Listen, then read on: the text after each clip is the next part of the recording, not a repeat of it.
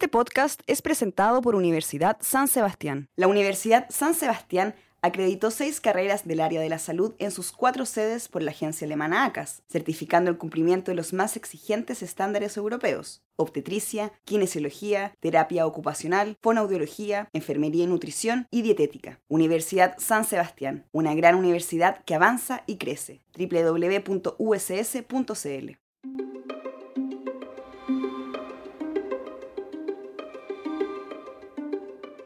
Cuando uno habla de energía hoy día, chuta, a todos nos viene a la cabeza el tema de la luz, que prendo o no prendo la luz, ¿cierto? Y todo. Pero detrás de eso, de la posibilidad que uno tenga de prender la luz en tu casa, hay un millón de situaciones, criterios, variables que se tienen que dar, ¿cierto? Para que tú puedas prender la luz de tu casa. Estamos pasando por esta crisis ambiental en donde ya cada vez es más difícil el prender y apagar la luz en tu casa, porque ya no se están dando las mismas condiciones que teníamos antes. Hoy día necesitamos generar energía, pero que nuestras matrices energéticas ya no utilicen, por ejemplo, los combustibles fósiles, porque son los combustibles fósiles, al quemarlos, que están liberando al ambiente lo que son los conocidos gases de efecto invernadero. Vamos a poder revertir en algo esta situación, pero siempre y cuando tengamos una unión armónica entre la academia, entre la industria, entre las personas. Hola, bienvenidos a la jornada podcast. Mi nombre es Andrea Sepúlveda y hoy vamos a hablar sobre el cambio climático y cómo nos afecta hoy en día.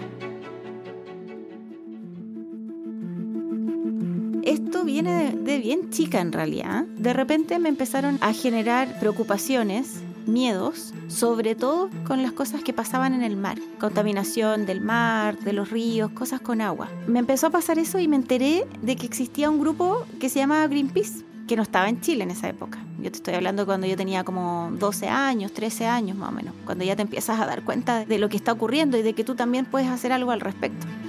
Y resulta que un día me atreví y les hice una carta y les manifesté todo mi interés de formar parte de ellos y de hacer algo y que me pidieran lo que fuera porque yo los iba a ayudar, así como muy, yo muy viviendo en la, en la fantasía. Y tiene que haber pasado, no sé, yo creo que unos cuatro o cinco meses y me llega la respuesta de Greenpeace. Bueno, adentro había muchos tesoros para mí. Había un, newsletter, una pulsera, un carnet como de miembro honorario, así como de, de, Greenpeace. O sea, de verdad que tiene que haber sido el día más feliz de esa etapa de mi vida. Después ellos llegaron a Chile y los contacté. O sea, dije yo, obvio, si los contacté de fuera, ¿cómo no los voy a contactar acá? Ya, yo estaba más grande, ya estaba en cuarto medio, me parece. Los contacté y formé parte de campañas, por ejemplo, Salvemos a las ballenas, eh, yo en Paseo Humada, juntando firmas. Eran distintas campañas, yo participaba en esas. Creo que el tener esta historia y no solamente el haber caído en esto hace que también uno se apasione más con los temas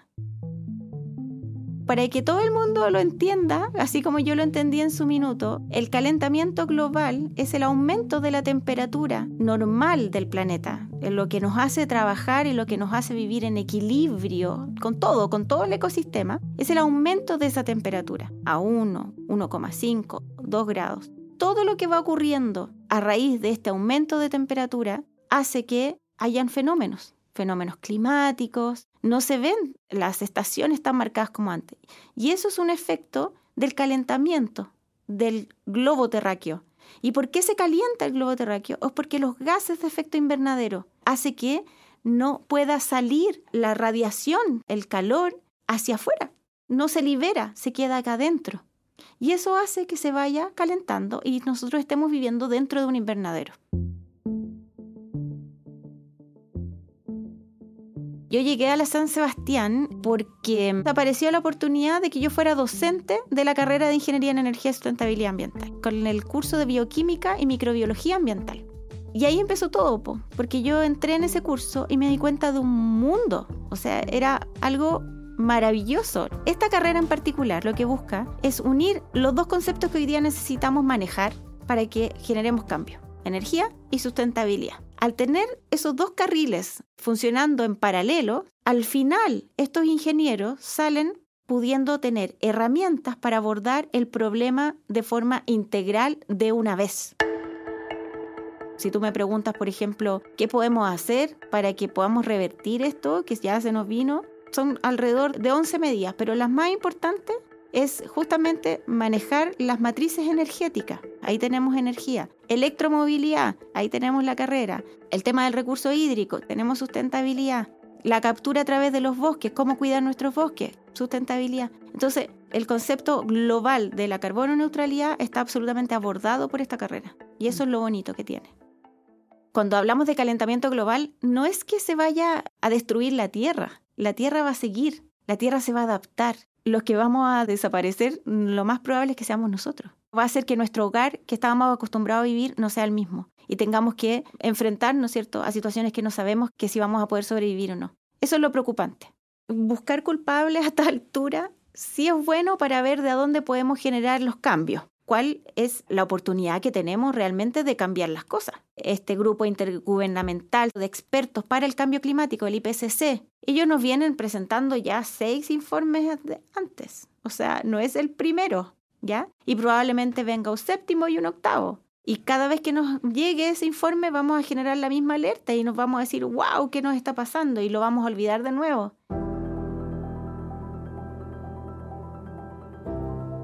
Así como reaccionamos para la pandemia, en donde todo el mundo se unió hacia un objetivo común, hacia un sobrevivamos porque esta cosa nos va a matar. Yo espero lo mismo con esto. De verdad que todos podemos hacer algo importante en nuestras vidas. Educando a nuestros hijos, viendo que si alguien realmente está haciendo algo que no corresponde ambientalmente, pucha, atreverse y decir, oye, no, eso no se hace. Es como que ahora te miran y te ven sin mascarilla y es como te miran feo, ¿sí o no? Entonces yo quiero que así ahora se sientan las personas que no hacen algo al respecto.